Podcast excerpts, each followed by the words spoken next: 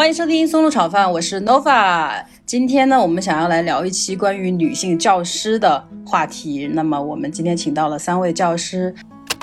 听众朋友们，大家好。本期话题因为时长原因，还是分为了上下两集。这一集内容主要是关于各位嘉宾进入教师行业的渊源与契机，以及那些关乎职业幸福指数的大小事件。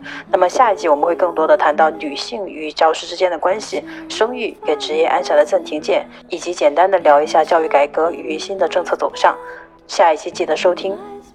可能待会儿呢，还有另外一个加入，我们就到时候再介绍。第一个我们想要介绍的呢，就是小学的英文老师 Christine，给我们的听众朋友打个招呼。Hello，大家好，我是 Christine，我现在是一名小学英语老师。欢迎，那 Christine 呢，已经是第二次来我们的节目了。接下来第二个呢，是小学组数学老师青青。Hello，大家好，我是青青老师。我现在呢是一名小学二年级的数学老师。青青也是第二次来节目了，之前分享过生育话题。然后还有一位呢是高校的英语老师佩佩。Hello，大家好，我是佩佩。我现在是一名在大学里的英语老师，教大学英语的那种。欢迎欢迎，佩佩是我的同学嘛？我的同学大部分都在。英语教师这个岗位只是分布在不同的阶段。上次我不是在召集各个阶段的老师嘛，然后叫了一圈，发现没有人在高中组 担任老师。我就在想，高中真的可能实在是太苦了。嗯，高中组真的很苦。所以没有办法获取到高中组的老师信息了。那么今天想要聊这个话题呢，可能是出于我自己的私心吧。就是女生毕业之后，尤其是我们英语专业、语言专业或者是一些文科、文心类似这样的专业啊，一毕业家长就会觉得当老师就是最稳妥的。甚至是前段时间不是高考刚结束嘛，我的一个妹妹就来问我说，这怎么选专业嘛？对于她来说，肯定也是我们当年那一样的，就什么都不知道。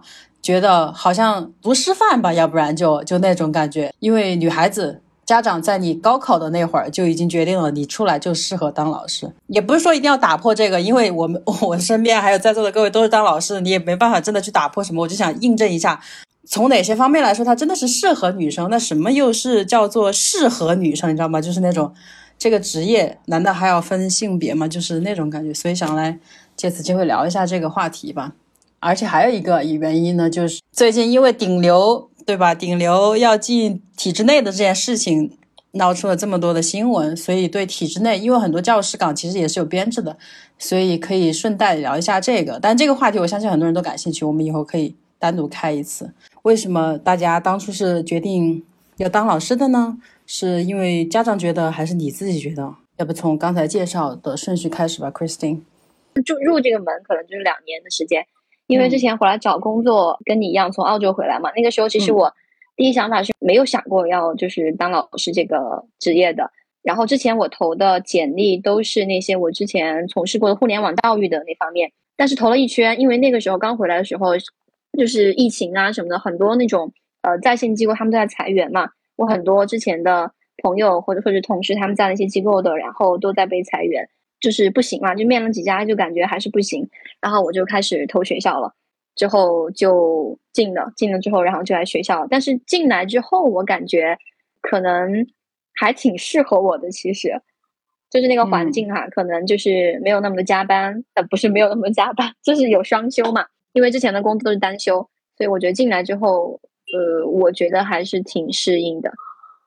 嗯，这是我进来的原因。嗯。因为之前就会觉得当老师会，嗯，很单调吧，嗯，就是每天都是在重复的讲课，然后可能没有那么有趣。我之前可能选择工作 就觉得要好玩一点，然后要有趣一点，然后身边需要有很多跟我能够同频交流的人啊，就没有想想过学校。然后我家里人其实也想要我去学校，然后推波助澜之下，我就去投了学校的简历了。我其实那个时候其实也空窗了大概有半年吧，就是没有工作嘛。就其实在家里玩的挺挺无聊的，所以说能够面试进，我觉得还是还是挺开心的。那你投的学校都是些什么阶段的呢？最后是进入了小学。我刚开始好像投的都是小学类的耶。嗯，为什么？因为之前我就是呃想申请研究生的那个方向就是做那个。发展语言学这一块，然后就是要讲那个就是二二语习得那一块儿。然后我在想，就是可能从小学这个阶段开始，然后去接触小朋友他们的学习过程。如果我以后还要就是再去读个研究生的话，可能会对我什么就是收集一些资料比较有帮助嘛。然后我就全部投都是小学，然后从业之后发现，好像跟这些理论类的其实呃差距还是会有一点差距的。那你觉得你读完之后，你还想去读那个研究生专业吗？很累啊，就是心很累啊。我不是说在职研究生啊，就是纯纯的，你为了学业，可能这个就工作就放弃了那种，可能就不会读这个专业了吧？发现跟想的不太一样，是吧？确实不太一样，这可能也是小学这个阶段教学特点吧，就是可能跟我想象中的没有那么太一样。就可能我想象中的是，就国外那种开放又自由，然后每天让孩子在就是玩游戏啊，或者是互动啊那种。环境中去学英语，但其实现在因为我在公立学校哈，其实它的教学方式还是会比较的，就是有一套流程，就是去教学的，嗯，就没有我想象中那么有趣吧。老师没有太多自己发挥的空间，不就是不被允许。对，然后其实还是会有考核的，就是会看成绩。然后还有之前那个大家提到的一个，就是进入教师这个行业有没有什么样的门槛？这个这个怎么聊呢？就是门槛，学历门槛吗？还是说你的从业经验门槛？这个我觉得可能都都会看。就是投简历的时候，嗯，首先你说的学历，这个肯定是你要是最好是师范类或者相关专业毕业的嘛。然后如果是英语专业的话，我们都会有一些专业呃专专八呀，或者是你有雅思啊那些，会会更好嘛。然后有经历的话也会有加分，比如说你有实习经历，或者是有教学的经历。都会有加分。对，那这个 Christine 这个分享差不多，大家有一个基本的了解了。我们就接着就沿着这个顺序，先就是大家自我介绍一下自己的那个岗位。然后刚才在这个席间呢，我们又另外一位 另外一位带那个高校老师进来了啊，Julia，Julia，你现在要不要开一下麦？嗯，好，对我是大学的英语老师，嗯，然后 那天他们在说。是有编的大学英语老师，嗯，就是让让很多人羡慕的一个情况。呃，对，还是比较稳定的，然后感觉自己也还挺有幸福感的吧。幸福感这一趴我们可以放到待会儿，如果你还有时间的话，因为我们的 Julia 还有那个青青老师都是有小孩的，所以他们随时可能面临着。离开会议室的这种情况，他们也正好是之前来节目分享过那个生育话题，所以孩子都特别小，需要妈妈的照顾，可能待会儿就会离场。我们能聊到哪儿算哪儿。幸福感这一趴是我们待会儿再聊，先就是大概聊一下，比如说你从业的这个时间呀，然后当时为什么要选择教师这个岗位？一九年七月份到这个单位的，就不是自己说最初认定的哈，是最开始在成都工作，呃，也是在公司。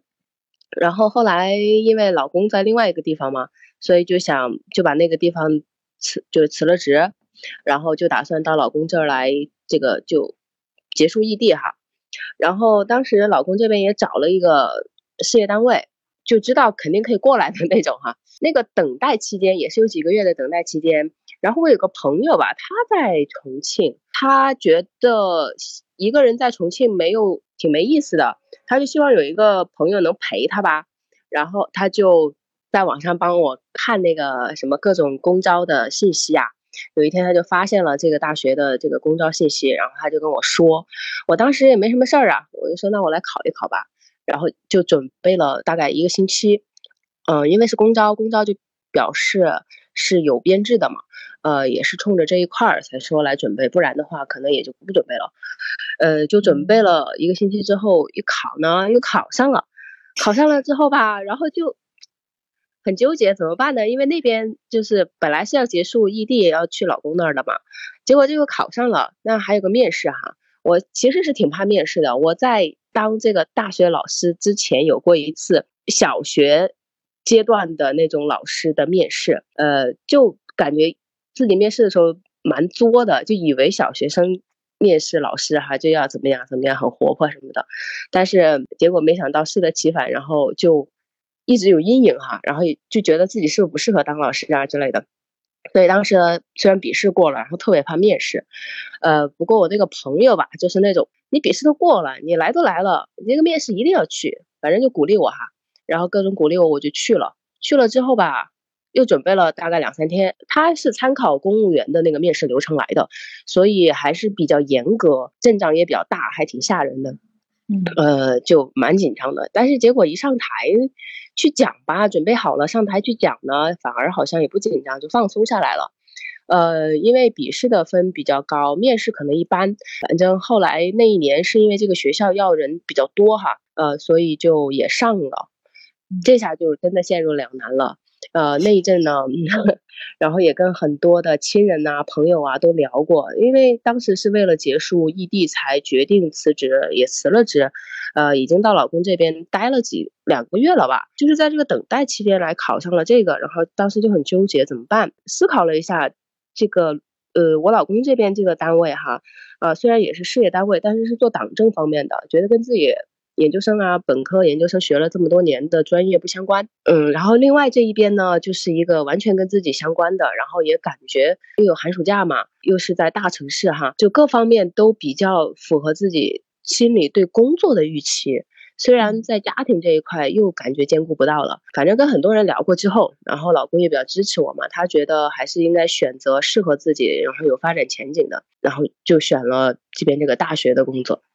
嗯呃，这个就是我当初为什么辞了成都的工作之后，又来到了另外一个城市，然后成为了一个大学老师的一个经历。这个算是有点像一个无心插柳柳成荫的一个美好结局，但是单说教师这个岗位这个职业吧，就从一最开始，你是觉得自己比如说会适合当老师，或者会喜欢当老师这样一个情况吗？嗯，其实很多人觉得我比较适合当老师，嗯他们都说你感觉看起来就像一个老师。我可能是觉得我自己那种看起来那种好像就性情当中比较稳定的部分哈，就嗯给人一种那种可靠呃的感觉。他们可能就觉得老师应当就有那种值得信任，然后比较有政治感的人那种哈。他们是觉得我性格当中呈现出来的那一部分比较像老师，嗯但我自己当时是比较没有自信的，我是觉得我没有当老师的经验哈，然后也没有很多面对很多观众讲话的那种经历，然后好像还比较怕那种，所以也是觉得自己从资质上不太适合。呃，很多人跟我说，他说既然你面试都上了，那就说明呃学校是认可你的能力的，你还是有能力去做一名大学老师的。后来我也嗯是这样鼓励自己呗，然后觉得应该是可以的，别人相信我，我也能相信自己，是吧？嗯，然后对老师这份职业还是其实应该是想的、想做的，只是说一直担心怕自己没能力，有那种拒绝的感觉。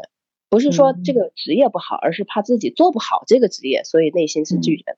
但其实还是比较认可这份职业的。嗯，正好有这样一个机会做了自己喜欢的职业，对对对对，嗯然后是属于越做越喜欢那种哈。这个幸福度确实是教师的幸福度一直排行都比较高。当然，前提是你喜欢他的情况下，可能才会这样子。对对对，因为你越做做久了，当老师当久了，从第一年的生疏到后面，你会觉得比较游刃有余了哈。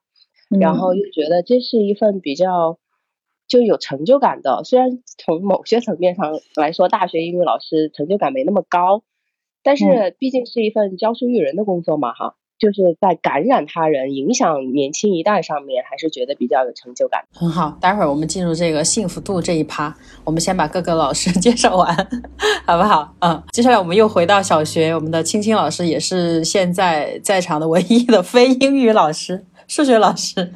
哎，对，是的，好，青青老师，你开始吧。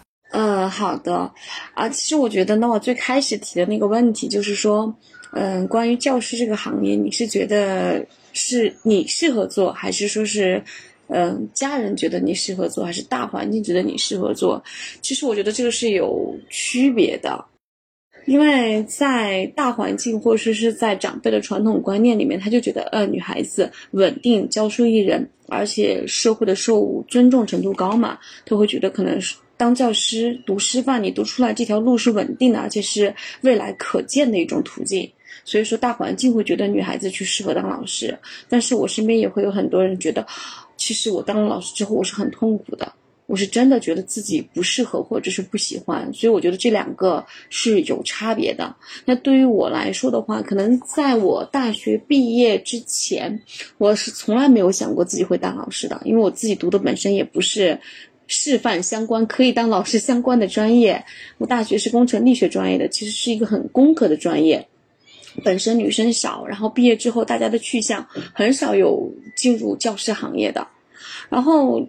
可能也是因为一个契机吧，我在大学毕业的时候参加过一个节目《直来直往》，当时在现场的时候，对那个评委老师，他因为我当时自己的意图，对自己的定位是从来不会当老师，当时自己所定位的都是我想进入传，因为我很喜欢传媒行业，当时就是想跨。越那个什么去进入传媒行业，但是当时老师给我的点评就是说，他其实觉得我很适合当老师，再从我的表达，包括一些理念上面，哎，我当时其实后来就是在认真的思考，我自己是不是真的适合这个行业，然后又是因为一个契机，当时在找工作的时候，因为我的第一份老师行业是进入培训行业，那个学而思，当时也我自认为哈，也算是培训行业，当时做的是中国数一数二的培训行业。然后当时也是因为这样一个契机，当时去面试啊，刚好又通过了。然后最开始吸引我是因为人家觉得是因为我当时面试的是杭州那边的学校，那边的培训学校，他说你可以。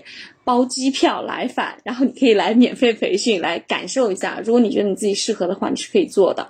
如果我觉得我不适合，我是不是也可以趁这个契机就可以去其他的行业？所以我当时手里面是拿了蛮多份 offer 的，我还有房地产行业的 offer，还有其他一些呃行业的。但是我就想确定一下自己是不是适合。然后当时也是本着可以去杭州旅游一趟的这种心思吧，就是去了。然后去了以后，其实是两个。星期的培训是很辛苦的，从早到晚就是在上课、在讲课、去听课、去听其他老师讲课。然后在这个过程中，我发现自己还是蛮喜欢这份工作的。它可以让我有一个机会站到讲台上面去表达自己，除了说话，包括形体，包括自己的一份观念。因为我们觉得，就是自己还是有一些比较正能量的观念，可以去影响其他人。所以说，在这可能两个星期的岗前培里面，啊，我觉得。这份工作带给我的那种幸福感还是蛮高的，当然我还是很感谢我的第一家那个公司学而思，它本身就是给老师给学生一个幸福感的一个公司吧。所以说，这个是让我当时决定啊，我愿意来这个行业试一试。所以当时就是其他的行业也都没有再进去。我觉得我还是蛮喜欢在这个公司工作的这份感觉的。所以最后毕业之后就直接就飞杭州，然后直接就进入了培训行业的一个工作。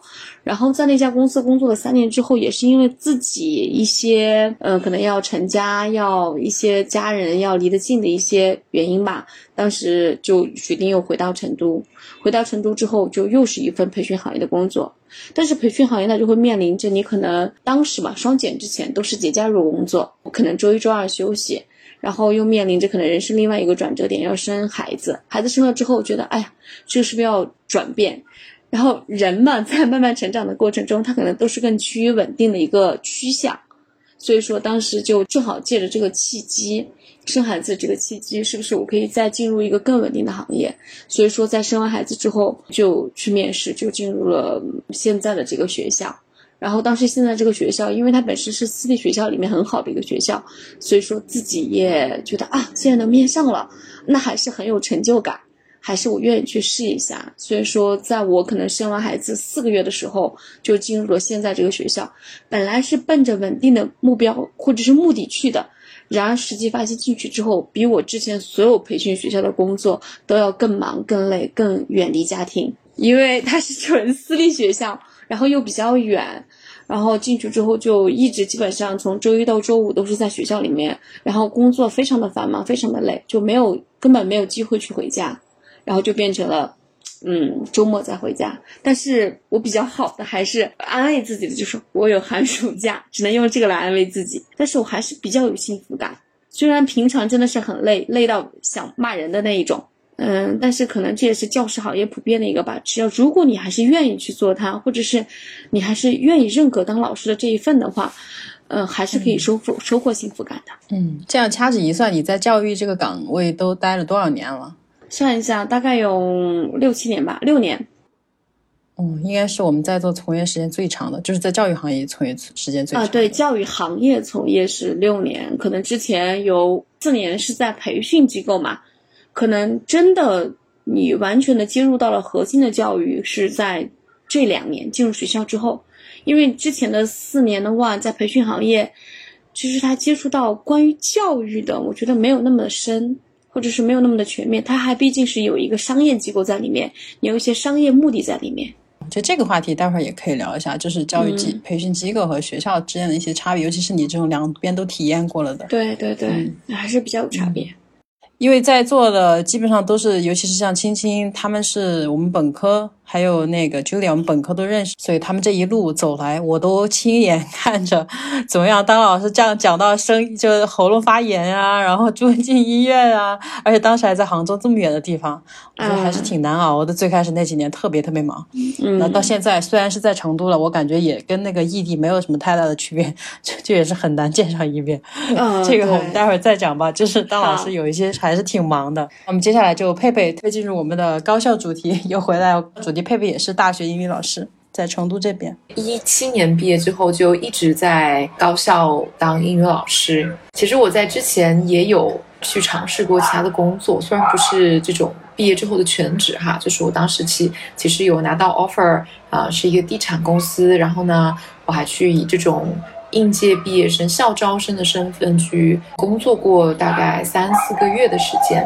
就是我当时想的也是和青青其实很像，就是我会想说我去多尝试一下，看哪个会更适合我啊。就是我当时去面试的时候就难到什么地步？就难到我去面其他公司的就是公司哈，这些包括快销品牌啊，然后包括一一些呃地产公司、一些科技公司，其实我当时都有尝试过。我唯一没有想特别尝试的就是教育这个领域，就是我没有刻意的去尝试这个领域。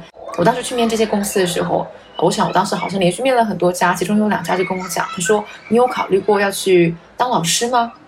我说：“什么？”我说：“我心里想说，难道我想要这么像老师吗？就是我在面一个科技公司好吗？你现在让我劝我去当老师吗？就是在那样的情况下都没有说想要去尝试哈，就是反正面到后面啊，包括我去嗯那家地产公司实习了大概有三四个月之后，那我就赶紧签了一家高校，然后呢毕业之后就直接去高校了。”我当时觉得那个地产公司呢，可能看起来很高大上，就每天进出五星级，是我对于这个毕业之后工作理想当中的状况。你想，我们就是在学生的时代，会对毕业之后的生活有一些啊不切实际、bling bling 的憧憬。那可能那样的一个职业是符合我当时对那种 bling bling 憧憬的这种情况。但是我去到之后呢，发现呃，可能确实是因为自己不是很合适。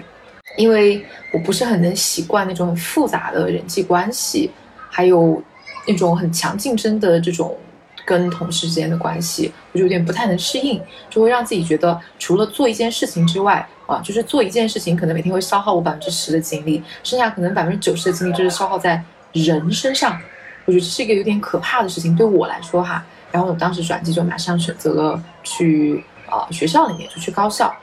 啊，我觉得去了高校之后，特别是我刚好在结束实习之后去了高校，就觉得是一个非常大的反差。可能在学校里面课多了也会累，包括会带来一些身体上的不适，比如站太久了腰疼，然后一天上八九节课，然后嗓子就疼得冒烟的那种。但是随时随地，无论这个课有多难，就是我在思想上，在这种和人的相处的过程当中，我始终是能够轻松而愉快的。我觉得这是。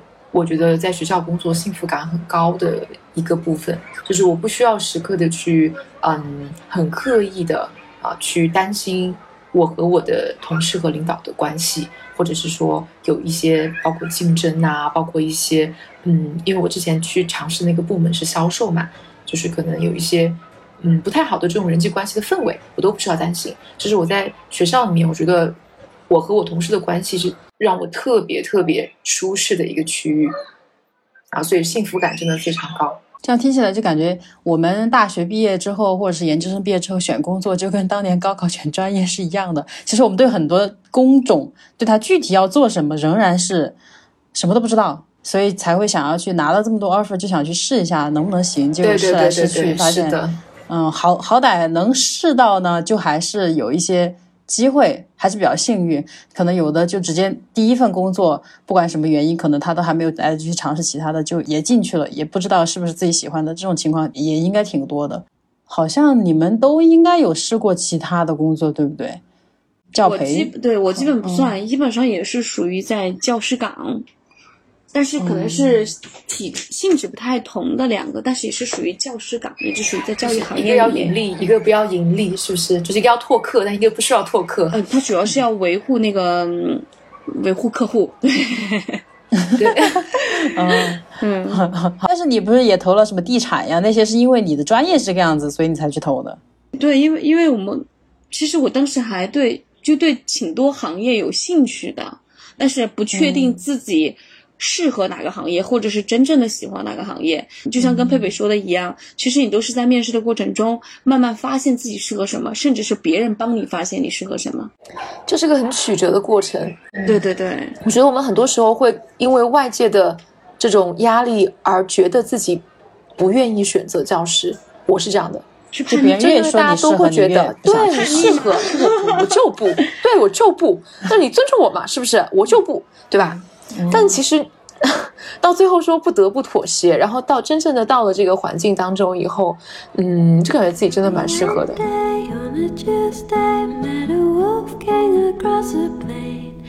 And I kissed him and caressed him. Will I see you again? 其实我很想听一下，就是你们以前干过其他什么样的工作，然后最后是什么原因让你进入了教师岗？其实就是聊一下教师岗的优点吧，就是什么吸引到了你哈。啊，就是人际关系非常简单，我觉得就是这是一个我觉得是个我很看重的优点。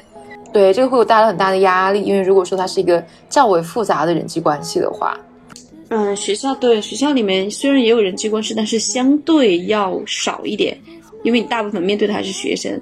嗯，我觉得还有个可能就是教师，就是我觉得自我价值感其实是很强的，就是你每一天上课，然后你在就是讲台上说出自己观点的时候，我觉得都是在发光的，你知道吗？输出的机会比较多，被崇拜的机会比较多。对，就会感觉，而且是在跟就是从事跟本专业相关的内容工作会觉得每一天还是挺幸福的。对，而且像刚刚说输出很多，它就会必然形成一个倒逼输入。对对所以我会在想，如果我在一个其他的行业，啊、当然我也没有没有长期的在过其他行业，我就会想，如果我现在不是在做教师，可能我就不会在某些行业，嗯，无论是自愿也好，无论是被逼也好，就是不就是一定要去保持输入，保持学习，就是可能我个人在别的行业，可能我就不会呃有这样的环境，就不会去倒逼这样输入。我觉得这个还是要看人吧，就是可能，嗯，佩佩是本身就是这样一个人，就是可能当我在工作中，我感觉自己在某一个方面有知识欠缺，然后我会立刻去给自己补充去输入，呃，因为你是这样子的人，其实我觉得你无论是在教师岗还是说是在其他岗位，你都会是这样子的人。你都会逼着自己去输入，因为在教师岗也不乏有一些人，我可能用用五年的经验教十年，十年的经验教二十年，然后就是本着啊，其实我都是经验过来的人，我不会再去学新的知识，或者是接纳新的一些建议，也会有这样一大批的教师。高校可能不太行。对对对，就是一定会有这种输入压力，而且还会有学历压力。啊，也可能高校要更更强一些。嗯，在某些领域，你的学生甚至比你还厉害，这种时候就就比较糟糕了。你就会觉得你自己在这一方面的欠缺是没有办法让学生信服的，对吧？所以你必须要去去去涉及你不太熟悉的领域，比如说我们有时候讲到那些什么人工智能啊，哇，对于我来说，我们是纯我是我相当于是纯文科生，然后以前就是很偏文学的那一种，但是现在我这个高校是比较理工科的。然后他们就是在这一方面就希望好像就是各个学科的老师能够给到他们一些相关的输入，而且现在哎，高校就在讲这些什么新文科呃新工科呀，然后新文科呀什么的，就会融合哈。对各个这个领领学科的融合，所以他对你高校的老师要求也会更高了。就像刚刚星星是吧？啊，星星可能是比较适合低年龄段的那种呃学校是吧？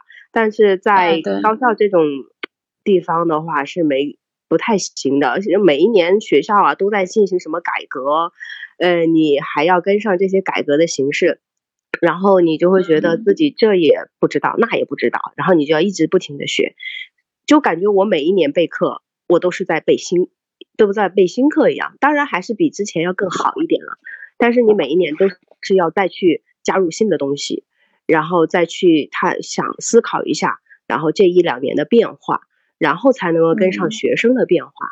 就像前一两年，像那个新冠疫情哈，啊，来自各个地方的这种学生啊，他不在一个地方了，然后你还要去思考，像这样一种教学新的模式下，你怎么样去开展大学英语教学？哎，反正这些都是，呃，随着新的变化出现的，你要去面临的新的挑战，所以好像对于我们来说也是一种压力，但是我感觉也是一种动力，也会促使我们去学新的东西。然后，嗯，我觉得也挺好的。不然，如果我还是在原地踏步的话，我也不会觉得这个工作是比较有挑战，或者说会更有吸引力的一样。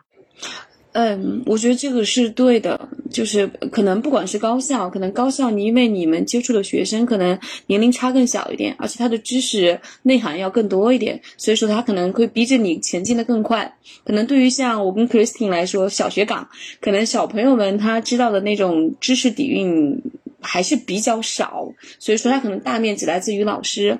但是我觉得，就像你说的，老师只要是在进步的，因为现在国家也在推崇改革，像新课标发布呀，还有很多现在学科融合，也会逼着我们在不断的在改变，在前进。可能在未来之路上，像我们这种。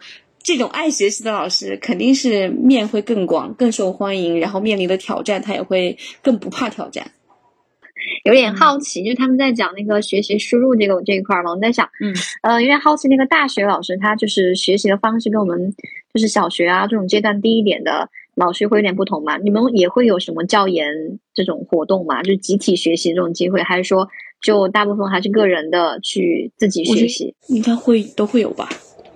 嗯，我们也会有集体教研，包括每年也会有比赛的这种，就是需要去参加比赛，或者是说啊、呃参加一些会议啊这些，啊、可能都嗯，都是这样子的形式。你看教师都是什么教研呀、培训呀、读书啊、论文啊，呃，比呃对赛课，嗯，都是差不多。对，尤其是年轻老师。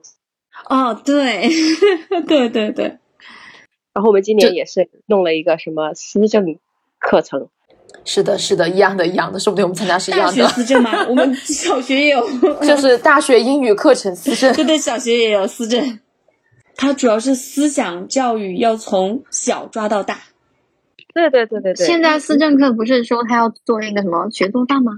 哦，动手能力吗？对，小学好像是要从就是要开设什么做饭的。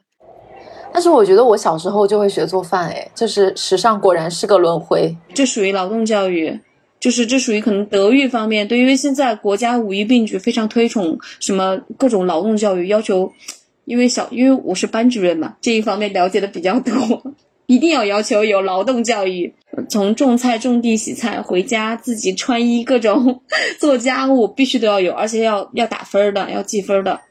感觉现在你们那个小学老师正在给咱们的高校老师输送人才，是不是？哎，因为小学老师管的比较多、比较全，我们可能一小部分是专业的学科教育，更大一部分是其他方面的德育呀、劳动呀各个方面的教育。其实要求的面会非常广。就是身为一个小学班主任，我可能教的不只是数学，从美术、体育、音乐、劳动各种方面我都要涉及。哇，那你会去任课吗？还是只是安排？你像小学是没有，因为低年级是没有专门的劳动课的，因为我们每个班级会有一个小菜园，从菜园的播种、施肥、收获、浇水、除草，全是我一手抓。哇，这个工作很有挑战性哎。就 最开始我是连一个植物和菜都不认识的人，到最后逼着我，我已经知道了这个怎么种，怎么除草，怎么施肥，什么时候施，什么时候下，然后还会对比人家班为什么种的好，我们班为什么收获不如别人班好，还要反思复盘，明年再种什么。对，现在小学好像都用这个，但是每年就是就是分瓜土豆的时候，那个场景壮观的。每个班，你放学的时候就早上正常排队出去，就这个班，哎，每个人拿了个土豆，然后那个班每个人拿了颗青菜，然后那个班又每个人拿了根茄子。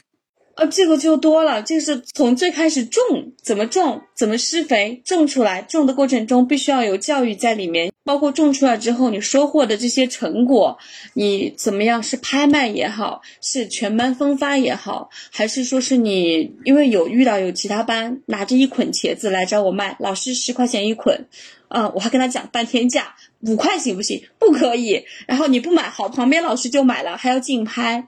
还有一些就是最近不是要做那个要核酸嘛，我们还有就是把那个可能收获的蔬菜瓜果要送给那些疫情人员，还有拿出去送给交警叔叔的就都有，包括他后续的一些德育的一些，你怎么样去处理它，必须要有教育在里面，你都不是可以随便去处理它的，丰富多彩。就这就是可能小学跟初中到高中到大学的区别吧。小学最重要的是教育。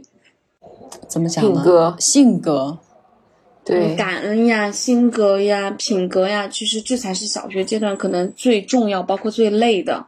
那可能你们是在教育这方面的成就感大于在教授知识，哎，或者是五五开还是怎么样？呃，就像你说的，可能五五开吧，哦，因为它知识的难度不大。当然，这是对于可能平均水平哈，教育的难，就那个教学的难度不大，更大的难度在教育上面。我想问一个可能有点不太好回答的问题，就是你们从在小学阶段就就讲到这些德育哈，像我们到大学这个阶段就会碰到一些学生，你会觉得他在品行上面是有点怎么说呢？不那么呃好接受的对对对对，所以就是嗯。我想，我也比较想知道，在小学阶段会不会就显示出来，有些孩子还是比较难教的，在品格、德行方面是可能不太符合呃咱们这种正常的价值观或标准哈，有，而且尤其是对于现在的学生来讲，这是更凸显的，因为以前其实更重的是棍棒下面出教育，然后家长是全力配合教育，是嗯还是比较这样子的，所以说可能你不用担心的太多，思考的太多，但是现在可能嗯家里面他也比较关注你是怎么样教育他的孩子的，然后，然后现在孩子他可能面临的，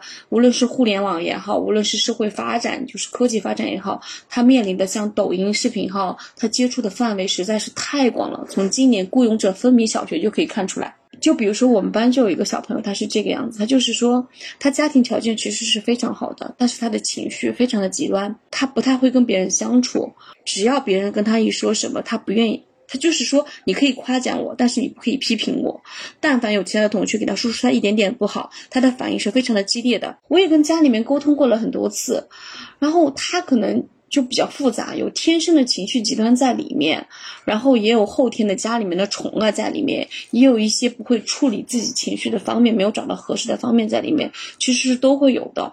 所以说，教育可能是只能取一个平均值，我们可能给一些小。一些可能低年级的孩子教，慢慢慢告诉他，你可能这个处理的方式是不对的，教会他方法，你可以怎么样去面对这样子的困境，这样子的困难。哦，他可能知道了，我下回可以怎么处理。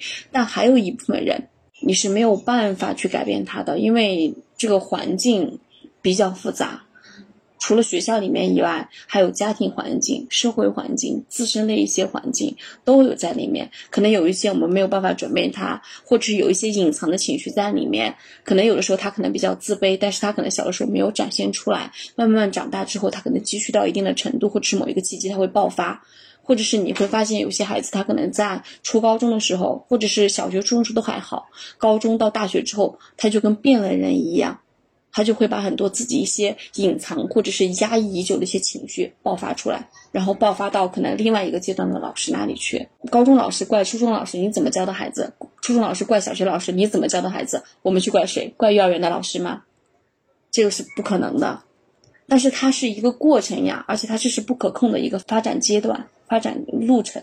对，我觉得你说的这一点倒是让我觉得，因为我身边，反正听闻吧，有很多就是比我年长的那种姐姐，她们的小孩可能正好也在小学的阶段，包括我自己的侄女儿，然后他们就会提到。怎么回事儿？现在小孩子就会搞这些名堂、这些花招，也不知道。还有各种抑郁，嗯，对对。然后班级同学关系处的非常糟糕，我不知道这个这个到底是谁的责任。反正要不就是互联网现在让这些事情都流传的比较快，所以你知道有这样的现象，可能以前也有，但大家不知道，还是说现在可能就。真的都会有，会各种都会有，而且现在孩子就是感觉我我可以利用这样子的一个行为去威胁到身边的人，嗯，然后他可能也知道哦，可能我有这样子一个途径，然后家里面可能也没有及时的，或者是第一次在出现的时候及时的去疏导这种行为，这种行为是造成伤害的行为，是对自己对别人都造成伤害的行为，而且他没有办法解决你的困境。我这个话题我觉得是很。沉重也是需要单独去聊的，聊的一个话题。对，就身边有做特殊教育、特就是儿童特殊教育这一块的老师嘛，他们面临的孩子就真的是从医学角度上来讲，就是有自闭症呀，或者是有这些，可能他们来聊这些问题会更专业一点。我们今天就简单的说一下。嗯，哎，说到这个教数学啊，你以前学工科转变到教数学，你觉得之前的教培行业给你还是？积累了蛮多经验的，是不是？哎，对，应该是有较多经验的。因为最开始在学而思，学而思就只是最开始就是做数学教育嘛。其实工科跟数学不分家。呃，我觉得我自己可能数学方面还是更强一些。然后最开始就是去做，可能最开始你进入教培行业，你没有办法理解为什么这些孩子他不懂一加一等于二，或者不懂二乘三等于六。也不明白，因为我是从基本上是从基础教育最小开始教嘛，最开始要教一些学习的方教学的方法，然后为什么孩子他不懂，他最开始是什么样的一个知识基础，是从这方面开始教，可能这方面你慢慢慢慢你知道了懂了之后，可能再对你进入学校也会有帮助。那就刚跟刚那 Christine 他说，小学老师没有太多哦，可能是因为他是公立学校的原因，就是没有太多自己发挥的空间。但是如果你利用你之前学到的那些教学方法，然后用到新的这个里面，其实是挺能有自主性的，就你可以自己控制，是不是？也不是，这个跟 Christine 是一样的。其实无论是私立学校还是公立学校，我们都是走中国教育的应试学校。嗯，嗯，它尤其是在第一段开始，它都是一样的教学模式，都是一样的教学方法，可能教学时间、教学场景。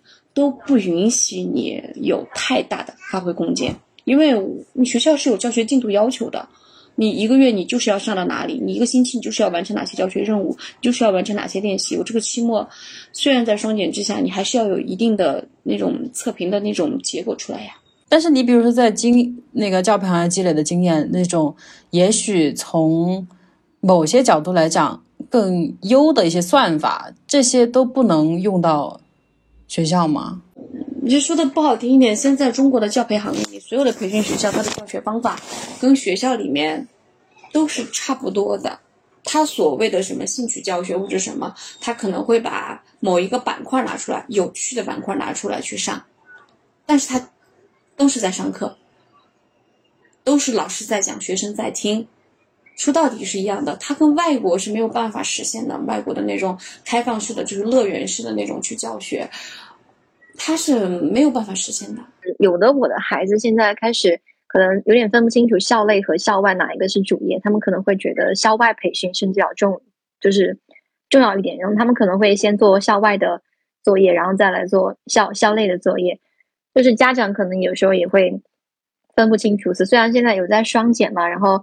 可能他们只是周一到周五能去外面做那个晚辅吧。我现在还真的很辛苦。然后小学他们现在可能是六点钟放学，放学之后然后去晚辅之后，可能匆忙吃个饭，然后要八九点，然后晚辅才才才下课。这是我学校的作业，然后甚至有的小孩子可能还要做一下就是晚辅的作作业。嗯，我觉得可能像这样子的孩子，他有两个可能。第一个可能就是第一，他可能第一学校对他来说太简单了。他不屑于做学校里简单的这些内容，他想去更挑战更难的内容。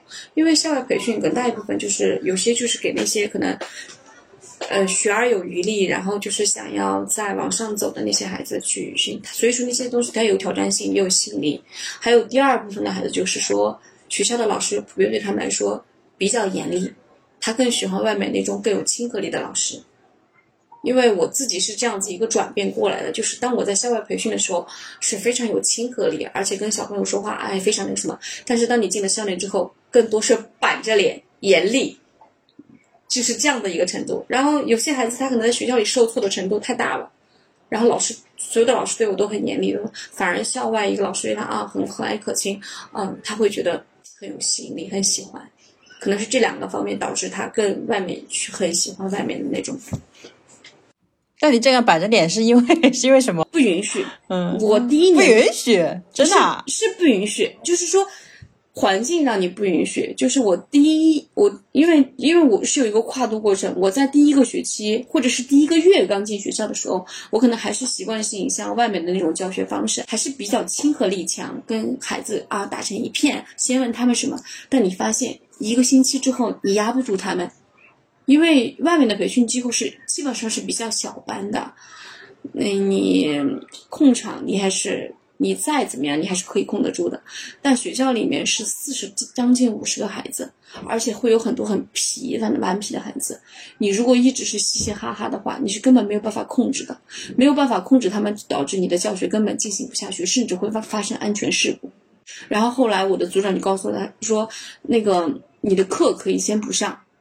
但是你必须把你们班的这个纪律控制下来。你什么时候纪律控制下来，你什么时候再上课。否则你讲下去所有课，你在上面讲，他们在下面玩，那你讲什么？环境不允许你这样子，你慢慢就会发展，你就变成严厉板着脸，必须是这样子。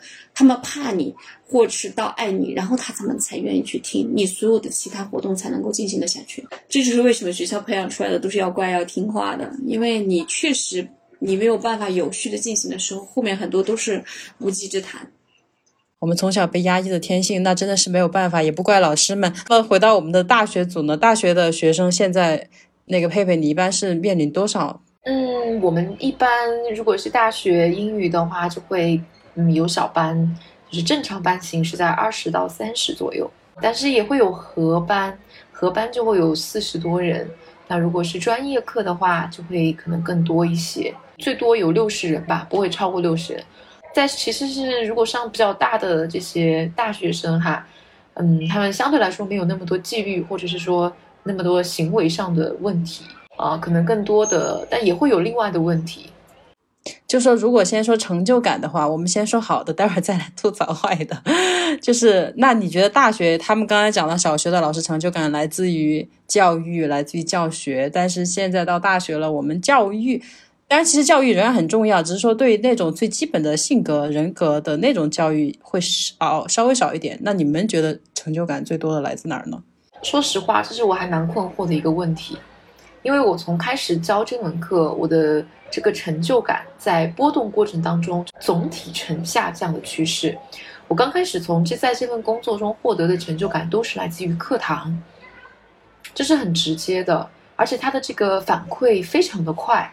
那我准备，呃，我根据学生的特征，或者是说根据我自己的知识储备，我能够准备好一节课。那么我在上这节课的时候，它的控制感和学生的这种收获感，就会直接的促进我的多巴胺分泌，让我觉得非常的快乐，嗯然后就很有成就感。但是在这个过程当中，我觉得可能也一一方面是因为重复，嗯啊、一方面是可能因为我自己的态度，然后呢，到后来第四年、第三年，这种成就感就没有刚开始当初这么强烈了，嗯所以我需要有一些其他的来树立个人成就感的这种地方，比如说从自己的学术层面上，会就是需要去考虑提升学历啊这些问题。这个成就感下降，呃刚才你说是，你说具体是什么样的原因呢？因为这个每一年代的学生也都不一样啊，你还是能够激起一些新鲜的反应，或者是怎么样的？可能是因为在这个环境当中很一样吧，而且上的课是一样的。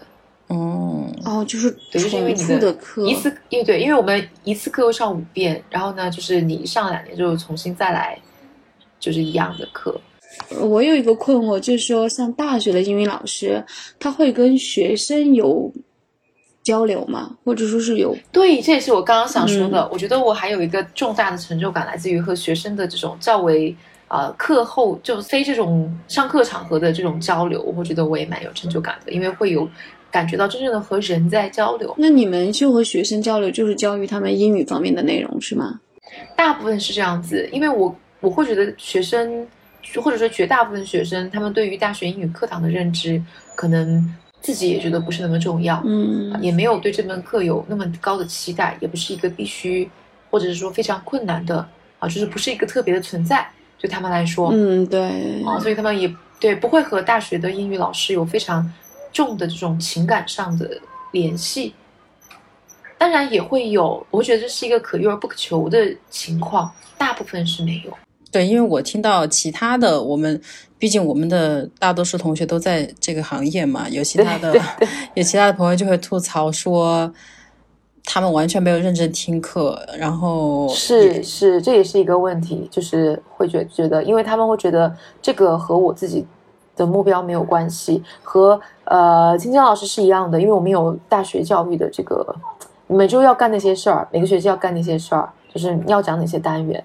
而且那些单元就是那个样子，就可能没有太多的自由。这个可能跟学生的想法有区有有差异吧。学生的诉求更多的是，比如说他要考四六级啊，说他考研究生啊，那可能跟他们这种个人的目标啊不是特别的契合，他们就可能不是特别重视这个课程。因为大学毕竟离我们还比较近，我我是我们作为英语专业，其实还能回想起当年跟英语老师的互动，其实还是有很多老师是很喜欢、很尊敬的，甚至是想要跟他对，但是私很不下交流。一样。对，我们的英语老师和就是大学英语老师不是很一样。我们是我们的专业老师，哎，那你可以去想象一下我们的思修老师，你还记得吗？确确实是很不想上。啊，那是不是那是不是我就可以有发言权了？因为我作为一个工科生，我还记得我当时上大学的时候，对我的大学英语老师是没有任何印象和 感觉的，因为就没有存在感，是不是？因为因为尤其是工科生，其实是对英语是比较无感的。然后尤其对于我，对那我知道我最怕的学科就是英语，我是从小怕到大，一直怕到大学。所以我那时候英语课是其实还是蛮怕接英语老师，因为不会每次他要提问的时候，我就嗯不要提我，不要提我，我不会。然后就是走了就赶紧走，路上其实可能碰到英语老师都不会很脸熟的那一种，然后更不要提到听课什么了。所以说，对于普遍的理工科，可能对于我们这种来说，理工科来说，英语可能还不如思修选征选修课重要。而且思修分数还蛮高哈，就是对对现在品牌对很重要对，。确实是这样的，真的确实是这样。那现在我教的学生可能还算正常范围吧，就大部分学生。嗯，因为刚才 Julia 提到他们学校偏理工科嘛，你在的学校是偏偏我也会？带理工科，也会哦带这个文科的学生，就是都有。会有区别吗？你觉得文科会的学生，嗯，那我估计文科的学生还是会比较受欢迎，就受老师喜欢一点。嗯，也没有，他们有各自的特点。比如说文科的学生就会特别喜欢记笔记，然后理工科的学生上课就不是很爱听课，喜欢玩手机。但是你会让他起来回答问题，你会发现，嗯，他有的时候还蛮还是会，就是是有想法、是有思考的人。这个也没办法比较你们两个阶段的老师的成就感哪个是，我觉得可能成就感会存在他的半衰期吧。你需要在你的职业生涯毕竟这么漫长，你需要在中间不断的找到刺激、突破和新的东西。可能你又在多年之后回来做同样的事情，就会找到不一样的成就感和感觉。嗯我是需要一点改变那种。嗯嗯嗯，只是因为刚才你提到了人际关系嘛，就让我想到其实职场这个东西在学校稍微单纯一点，这一点单从这一点上来说，可能幸福感就还蛮高了。对对不喜欢人际交往的人来说，因为其实大多数人都会吐槽说，做自己手上那份事情啊，很快就能搞定，主要都是在处理这些后宫关系，是烦死了。是，后宫 是不是嘛？对对尤其是对，就是女性居多的这种职场。啊，你有说到，对，是老师确实是女生比较多呀，但是好像职场关系还相对单纯吧？对，单纯一点。我们就是关系很单纯，因为就是没有利益冲突，也没有竞争关系。不会说因就是因为一个岗位或者是一个晋升通道，然后大家去抢。大家会有同样的渠道去，比如说评职称呀，嗯，但是不会面临直接的这种竞争关系，就不会像公司说这个业绩是怎么回事，或者是说这个客户啊是谁的。他就算有，也是一年一一年一瓶，一季一瓶，哦，就是就是一期一瓶对，他不会是可能像公司业绩那么快，需要你去争。是一个非常宽泛的范围，并不是一定要你死我活、你有我无的那种。就在资源的分配上哈，那挺好。从我自身的来说，我确实挺喜欢这个职业的，也觉得他如果真正能够教育人，成就感应该是非常高的。但我就是害怕这个里面的重复性，对，以及我觉得这个稍显单纯的职场环境，我害怕它会比较无聊。对 对，我我我会有这样的担忧，可能是没有尝到它的甜头，在说这些事情。但是从外行来看的话，我觉得你说到的这两个真的都是他的问题所在。对，而且我觉得刚从大学出来，我又进学校，就不管是哪个阶段的哈，我觉得好像外面的世界我都还没看一下，也不知道到最后是不是打脸，就是觉得啊，还是回去比较好，象牙塔最温暖。我，刚刚开始进学校会有这样的感觉，就是我从一个学校到了另一个学校，嗯然后呢，会心里面就，嗯，总觉得不那么愿意吧。对呀、而且你到的学校还没有自己前学校好。我们要进自己的学校太难了，太难了。对啊，就我们从来没有梦想过要进自己的学校，你知道吗？从来没有。我害怕这种落差。我觉得都是问题，嗯，但是可以在这个过程中，呃，有一些其他的选择。当然了，就学校里面还有个好处就是时间比较自由，因为有自由的时间，所以可以自由的支配和安排，这是一个蛮吸引人的地方。这个是所有人，不管是愿不愿意进、想不想进的人，都会知道的。老师有寒暑假这个事情啊，你们怎么看老师有寒暑假这个事儿？这是唯一支撑我继续下去的力量。因为像刚才佩佩说的那个学校里有自由支配的时间，不，我们没有。就是班主任的话，我作为就是单科老师，我觉得就还好。呃，我觉得是不是因为是公立老师的原因，我们学校的单科老师也很累。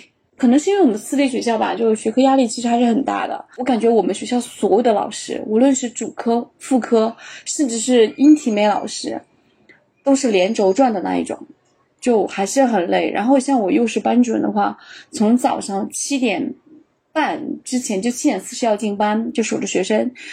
呃，从早忙到晚，就每天是根本没有，基本上没有停歇的时间的，除了中午的时间。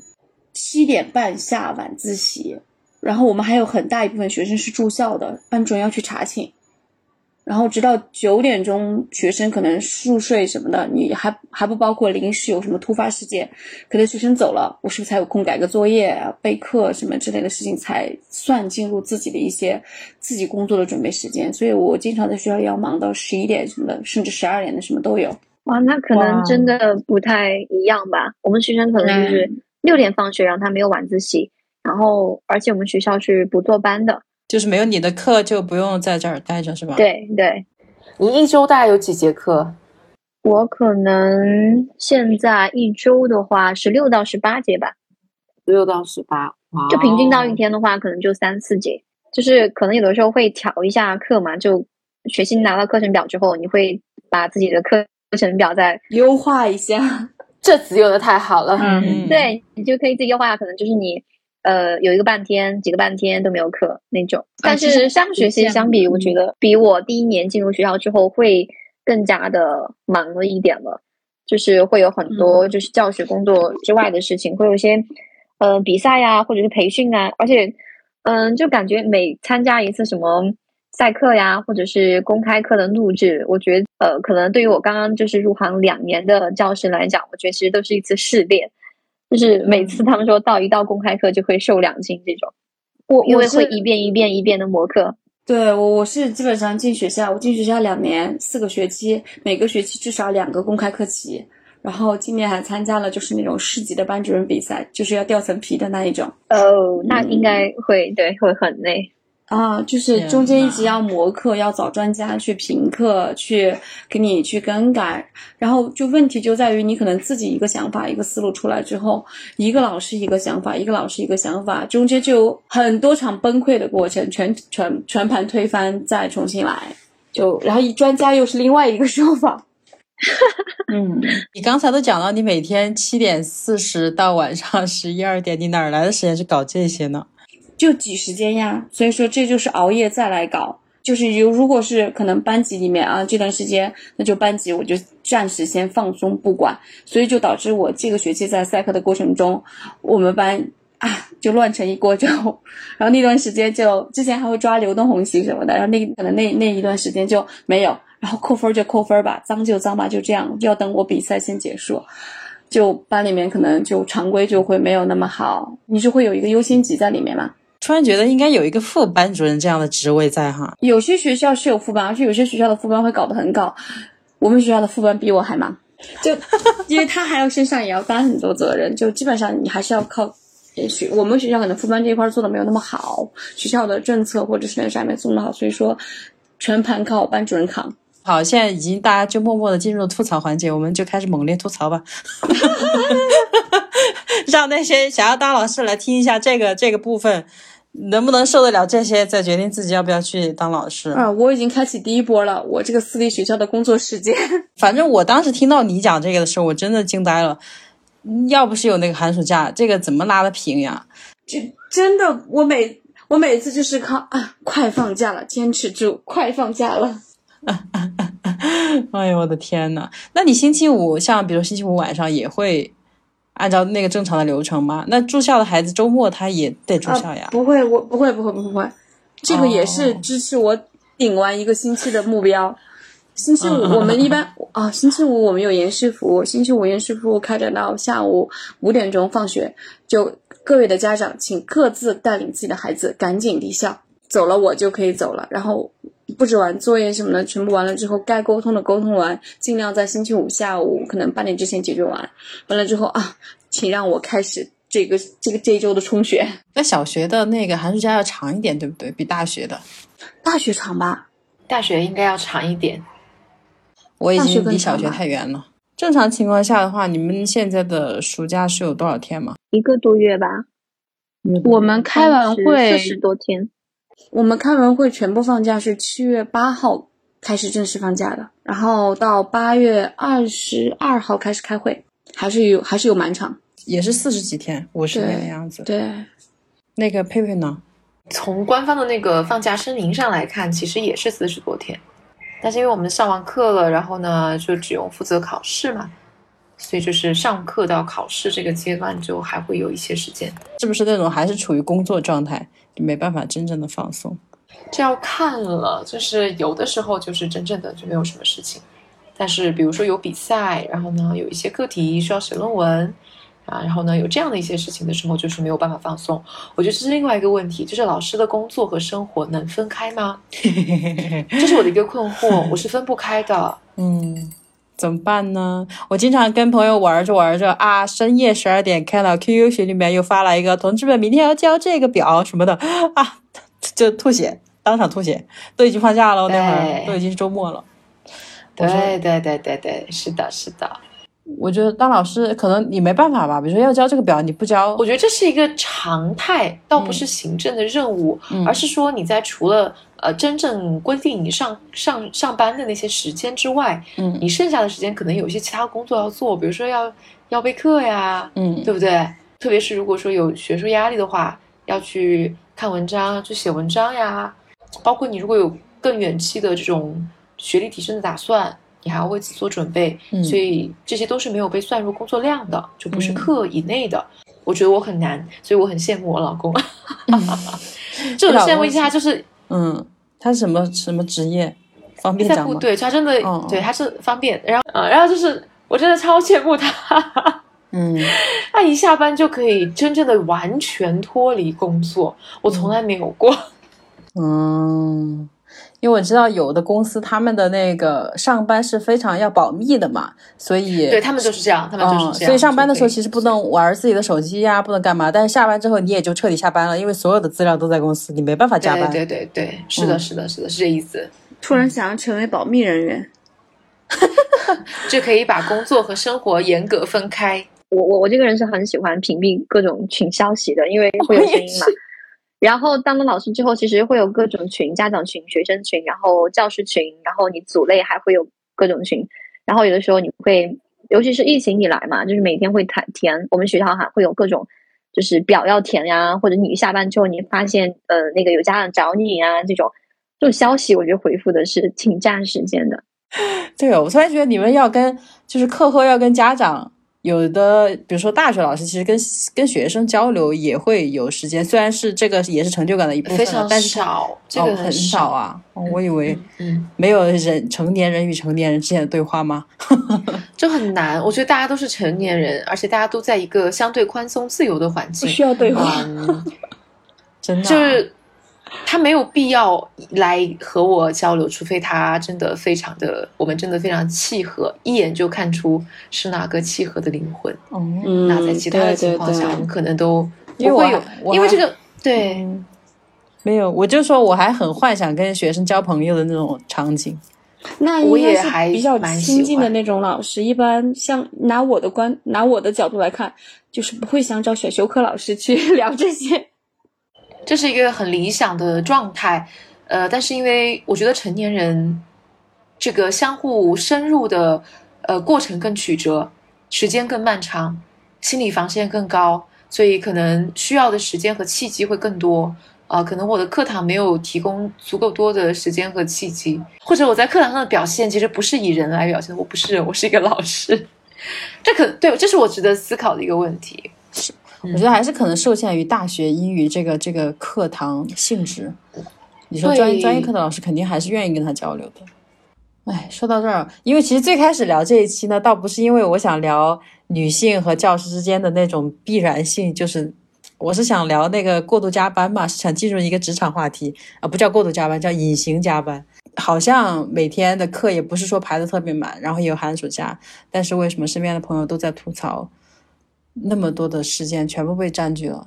是的，是的，那怎么安排自己的生活呢？只能放了假了，完全才能安排。就像其实你最开始提出这个话题隐形加班的时候，哎，我还是有蛮多想说的。我感觉我这个隐形加班的时间太多了。你那个居然没有算作你正常的上班时间呀？什么叫正常的上班时间？你都已经住在学校了，你不是一直在上班吗？哎呀，我的妈呀！对，像我们的老师全是住在学校的，而且像我们，就像现在像你加班，像现在因为疫情期间，我们还要带学生做核酸、收集健康码，还有各种交表、晨检，嗯，健康类的那个什么、安全类的什么就都会有啊。就一般了，到什么时候啊？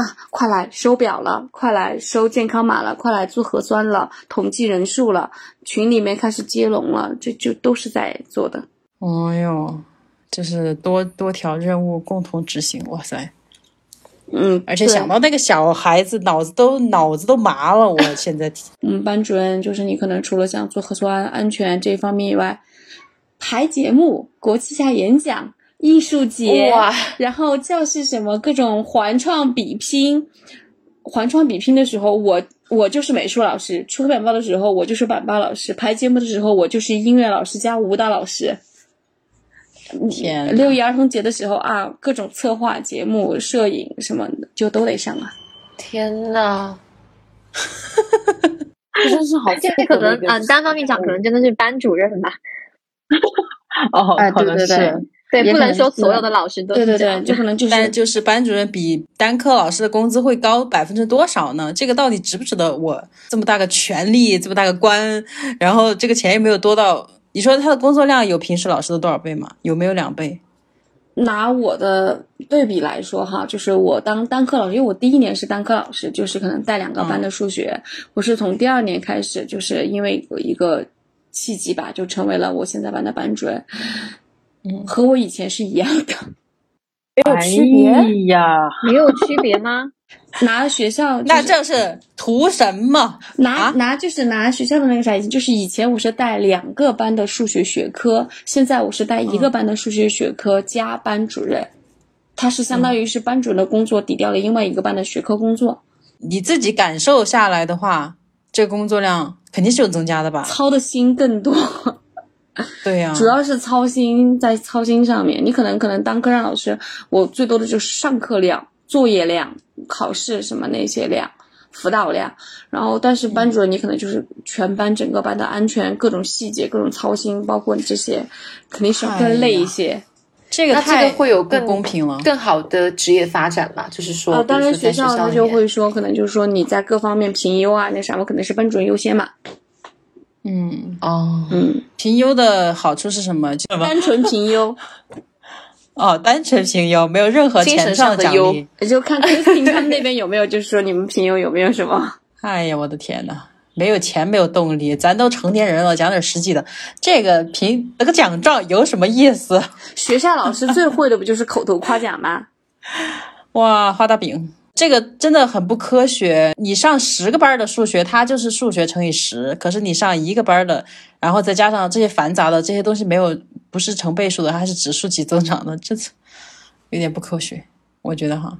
嗯，那可能会不会真的还是会挺锻炼人的，就是各哎种各方面的协调能力啊、沟通能力，那肯定感觉让我在一年之内掌握了多项技能。包括种菜，哎，对对对，说真的，因为我本身是个北方人，我们那边确实植物很少。我真的来成都的时候，很多植物根本不认识。就最开始那个地里头长的是什么？是豆角还是啥？不认识。后来，哎呀，我都晓得了。自己重新上了一遍小学，上了一遍现在这这种教育下的小学。啊，我还去，因为我还因为我还去看他们各种美术课、音乐课、体育课上什么。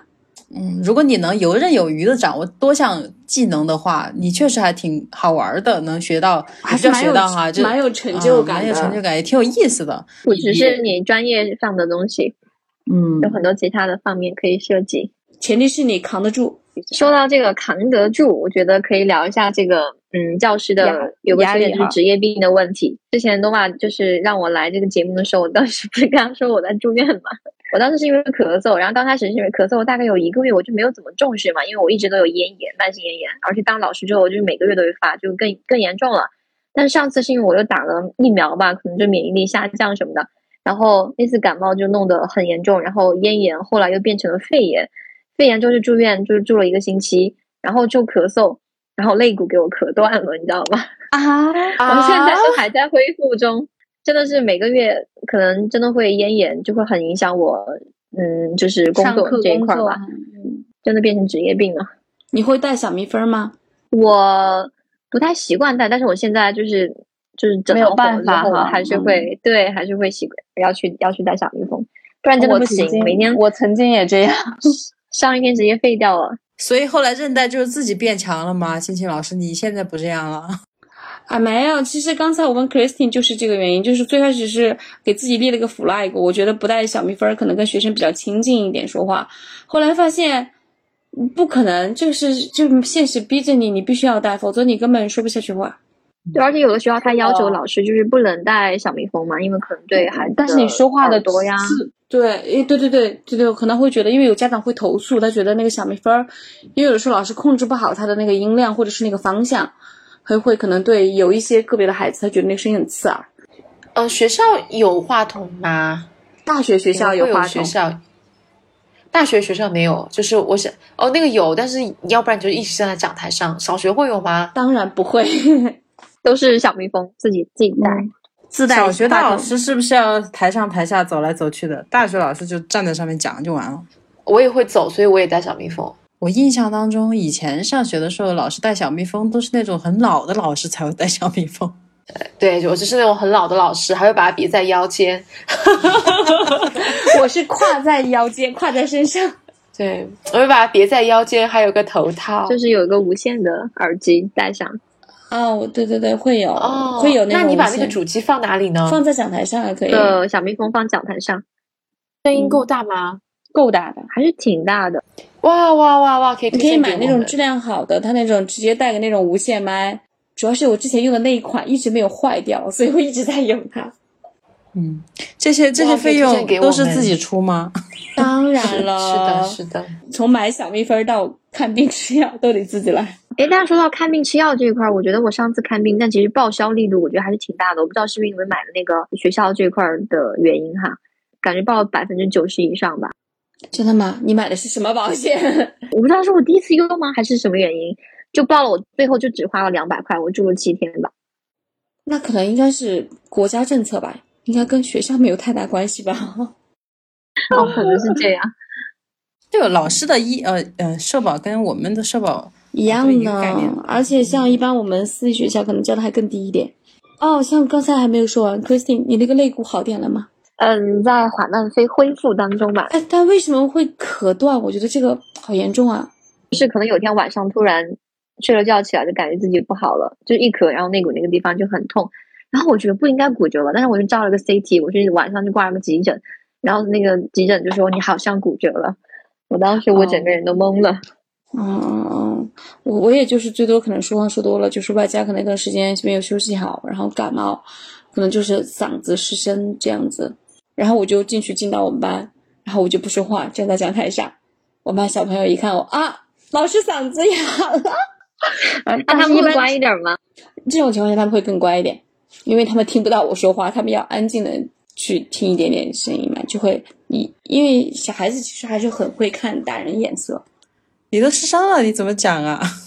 就站在上面就靠一点点气声，然后再带个小蜜蜂去讲出那个哎话。呦我的天呐！啊、就强撑着，真的是讲，就等，就等撑到周五，然后就回家才能休。因为像一般这种情况下，像我们教师职业病，嗯、就是说不出来话、失声这种，吃药已经是没有用的了，因为你已经有对有抗药性了，就只能是靠不说话，然后休休息才能好。但是只要你不休息，他就一直好不了。所以在学校的时候是一直好不了的。对，所以最后一周的时候，我不是就是住院，然后请了一周假。那其实那个时候我们还是在正常的上课的，然后而且最后一周是那个考试周，但实在是不行的，然后我就跟校长请假了。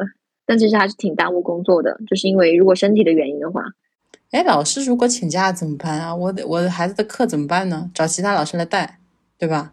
对，对如果如果是你跟学校请假，就会安排代课嘛。因为我在努力回想以前小学的时候有没有其他老师来带今天这课的，就年轻的老师来代课，我也不知道是什么操作。那前期是有得有年轻的老师，像我看我们有一年有一个老师生病，然后恰逢学校里面就老师很少，就只能是其他老师增加工作量，然后来再分批带他们班的课，所以导致其他老师怨声载道其实我现在听听听听老师的嗓子，我现在听的都不太好。啊！真的吗？这已经是我很好的状态了呢。我课也很多，但是还好，我觉得蛮能适应的。哎，你刚刚不是听的 Christine 的，你你觉得你跟他课比起来是差不多的吗？呃，会比他稍稍多一点，就是虽然正课还是说就是早自习那种，没有没有早自习，就是正课正课，大学英语老师是怎么带那个分那个班儿啊？就是你上就是会就是按学院。对，就会排课，然后呢，啊、就被学院分到要上哪一些班这样子，然后就看到课表之后就去上这些班就好了。哎，我突然觉得当老师要说话这个事情，有时候我上班一句话也不会说。你是喜欢说话的吗？你是有表达欲的吗？我有啊，但是我觉得说久了还是累耶。我有时候上一对一的课说两个小时，我就觉得哎呀，到后面就觉得嗓子还是有点累了。你会上小朋友的课还是什么课？我上了就初中，呃，潘老师没有来，他是初中组的嘛，本来想跟他交流一下初中组，我感觉他也很忙，尤其是初中小孩的那种叛逆，对吧？他以前就处理过很多打架的呀，我就觉得天呐，这个完全不是当老师要去搞的事情。他好像也是班主任，反正就特别忙。啊，对，我一直在想，我觉得像初中的话，肯定像谈恋爱比较盛行，发现了苗头，盛行。嗯，或者公然秀恩爱会怎么办？不知道。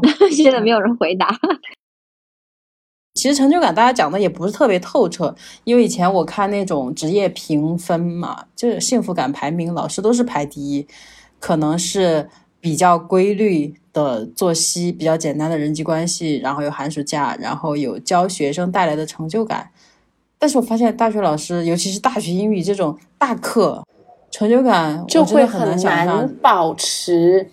嗯，嗯要不然是就是需要一些要素发生变化，才能保持这种成就感、啊。就是要不然你的授课对象会有变化，要不然是你的嗯教材和内容会有变化，要不然是我自己有变化。比如说，我可能有一些新的进步了，然后呢，我再来上这个课，可能就我觉得这是阶段性的这种职业的呃满足感是像螺旋式的一个进程，而不是说一直保持在低谷，不是一直往下降的，就是在一定的瓶颈之后就需要去调整啊、然后去转变，可能就还是会保持这种幸福感。哎，我应该在这之前听一下。我很早以前有一段录音，就是采访当时我们的刘立明老师嘛，哇，好像是我们中英还是什么演讲课的一个作业，就是要采访一个人，甚至是有点名气的人啊。当时我就去采访了刘老师，我就是想问他当老师的幸福感，因为他是一个非常被学幸福的老生喜师，对，嗯很多还我们应该每个人都很喜欢他。对他那会儿的大课教那个语法课，起码有一两百人吧。对对对，但是我觉得每个人都听得津津有味的，我就很想去聊，就是他觉得当老师这个职业怎么去面临那种重复感啊。他说的也云淡风轻的，他觉得孩子每一届都不一样，新的学生进来，他们总是会有新的想法跟你碰撞，可能是因为他是这样一个老师，受到学生喜欢了，学生愿意去跟他碰撞，所以他也有相对的来讲也有这种幸福感。对，而且我当时刘老师记得最清楚的，我是他说他每他每之前是好像有一节课像上语言哲学还是上什么课，然后他就会在课堂上说，嗯，他周四上每周四上课之前，周三晚上他是不会碰手机的，因为那天要用来备课。那天晚上，我在想他上这个他是上了有个二三十年了吧，仍就是他然要备课，仍然要备课，就这种对于教育的坚守是很难办到的。尤其是当我当时是学生，我没有这样深刻的体验。但当我成为一个老师，成为一个教了两三年、三四年、四五年的老师，我才会觉得这种坚持，日复一日的坚持是多么的不容易。但是确实他得到了反馈，我觉得这很重要。如果我一个人在上面唱独角戏，我坚持了有什么意义呢？全班五十个孩子一个人听，我有坚持下去的必要吗？就我觉得这个问题应该，如果我当老师，我会思考这种问题。所以这是一个双向奔赴的问题吧？可能在他开始的时候，也不一定就是这么一位这么受人爱戴的老师吧。嗯，越来越好，然后双向奔赴。嗯对，反正就是回想起曾经的那些老师们，他们的幸福感在哪儿呢？我们都是这么优秀的学生了，对不对？我们都那可能认是来自真听课，于我们吧，就是因为我们很优秀啊。是我们成就了他们。就是当老师真的是彼此成就的事情，嗯双向的奔赴，就怕对方不往这边跑，那你怎么办？？追也追不上呀，对不对？入行时间还比较短，还没有感受到这种快乐。但是也害怕入行久了就变成老油条了，就更感受不到这种快乐。对啊，更感受不到了。而尤其是现在，我觉得社会文化整个风气也不是特别好，把一切的事情都简化了，就躺平、卷，是，就是是其实里面有很多无奈的哈，真实的无奈的情况和一些很积极的、很正向的东西，但是都被大家简化成一些可以调侃的东西。到最后，你说会不会被这样的社会风气带偏，就也不会真正去感受一个职业给你带来的幸福。我觉得小学老师应该会跟孩子的家长也会有一些交流吧。其实家长跟你们应该都是差不多岁数的人，或者稍微大一点点。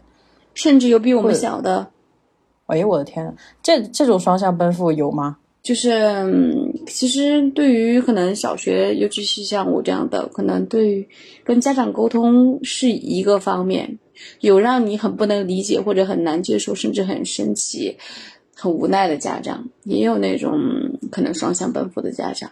我觉得可能还是嗯看孩子吧。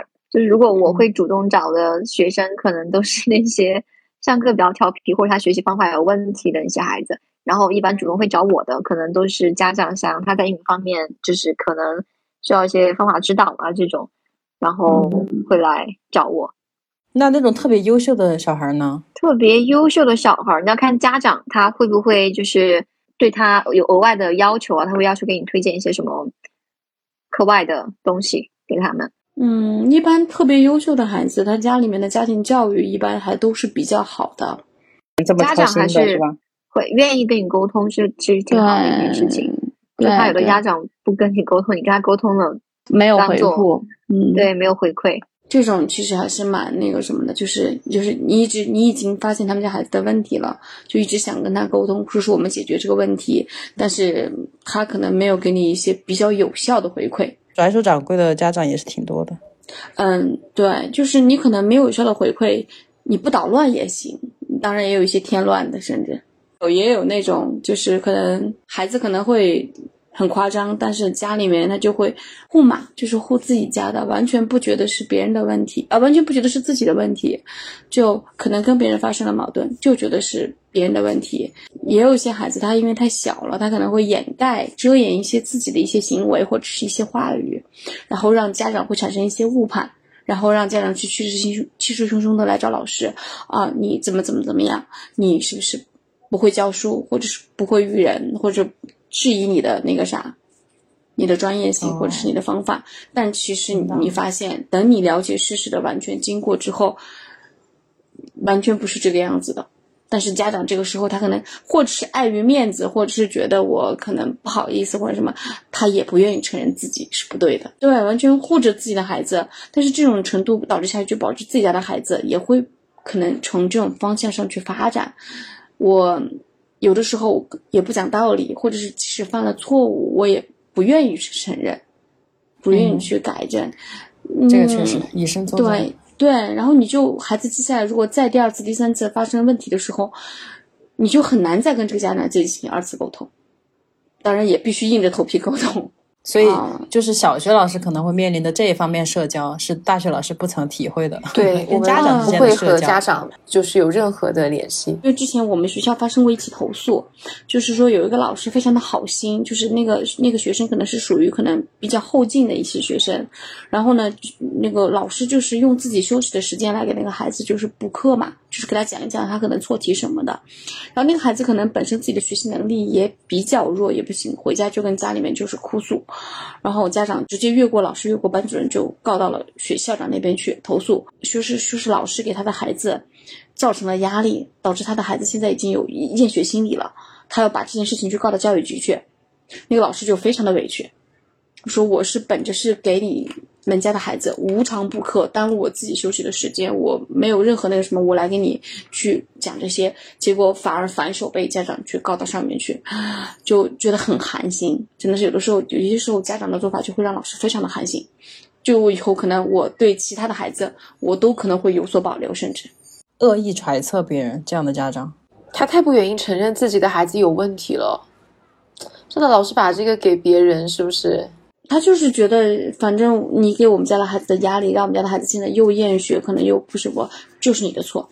我不管你出于什么样的原因，就是你导致的，这个错误就是你。他，我觉得他可能是他是还是希望有个人能承担这份责任，他不愿意承认是我们家孩子自己的问题，对，他是或者是我教育方式的问题，我需要有个人来背锅嘛。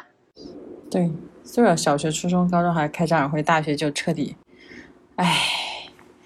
那这个大学老师的烦恼，嗯，没有烦恼，说实话，来自于职业的烦恼不是很，就是会对于自己的学历提升有要求，就是这个是一个烦恼吧。但是呢，又这是为什么呢？因为学校，比如比如说你的晋升通道必须要有那些东西，你才能往上走。嗯它是一个硬性的软条件，虽然没有任何一个条件来约束你说你需要有，但是呢，呃，在任何一个竞争的场合，可能有都会更有优势。在赛道里面哈还是有优势。对对对，就是因为在这个赛道里，可能就是处处都彰显他的优势，所以还是会有压力，特别是身处这样很敏感的已婚多年未育的这么一个，哎呦我的妈 这个呀！这个会有影响吗？对于职业没有影响，但对于对于自己的职业规划有影响。害怕怀孕影响了职业发展吗？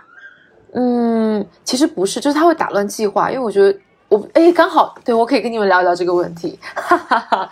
因为就是我觉得怀孕可能会占据我一到两年的时间，对不对？我觉得这是应该是这样子的，我不是很确切，因为你要怀孕嘛，这个然后你还要去朱莉亚生孩子，刚走，她倒是很有，但青青也会，有孩子哎，青青呢？但是她是在怀孕的那段时间选择了换一个种工作啊。哦，她是没有，哦，你就没有工作，相当于你是孩子多大工作的？我是利用生孩子期间换了一个赛道。哇，这也很厉害。你是孩子多大确定开始工作的？嗯，是是这样的，就是我我还是比较早，我是在培训机构上课的过程中怀孕的嘛。怀孕之后，因为我是属于孕期几乎没有孕期反应，所以我的宝宝应该算是个天使宝宝，我是没有孕期反应。然后我那时候还刚好遇到寒暑假上课，上到大概六个月，所以我这个时机真的是属于天时地利人和。我可能上六个月的时候，恰逢疫情，一九年疫情。哦面临着全全国停工嘛，基本上是那一年是全国停工，所有的都全部停课停工，在家居家办公。我是在那段时间，然后就是处于，就对，顺便生了个孩子，就属于怀哇，孕后期你真的是天时地利啊！啊，就很妙，就正好刚好遇到那个过年就遇到疫情袭击，然后我本来一直。啊，还在担忧，可能我可能后期年过完之后要复工，到时候已经是晚期快生，我怎么样去跟公司沟通？但刚好就停工停课，全部居家办公，我就刚好在家里面就是完成了我最后线上的工作，然后进行交接，然后办理也没有离职，当时就是先就是就停下来而已嘛，反正大家反正也都停工了，然后刚好等到疫情稍微好一点之后，我就生了宝宝。生了宝宝之后，可能到了后半期，然后又面临着可能全国开始慢慢慢慢要复苏，然后我就出去面了一个试，就面到了，因为当时自己也想转赛道，就是要进学校更稳定，然后就直接去面试。我工作还比较早，宝宝四个月的时候，我是宝宝两个月的时候就去面试，面试觉得通过了，我已经稳定拿到这个工作了，然后等到他开学前期，我就开始入职培啊，各种什么的，四个月的时候我就开始工作了。然后今天的节目内容就暂时到这里，我们下期再见，拜拜。比较契，刚好比较契合，就很合适。那其实你工作是要一直离开家的，每周末才能回去，对不对？所以相当于是说，你宝宝四个月就是就是整从周一到周五就是在上班。If you should be my husband. man, beggar wise man, beggar wise man oh, of thee.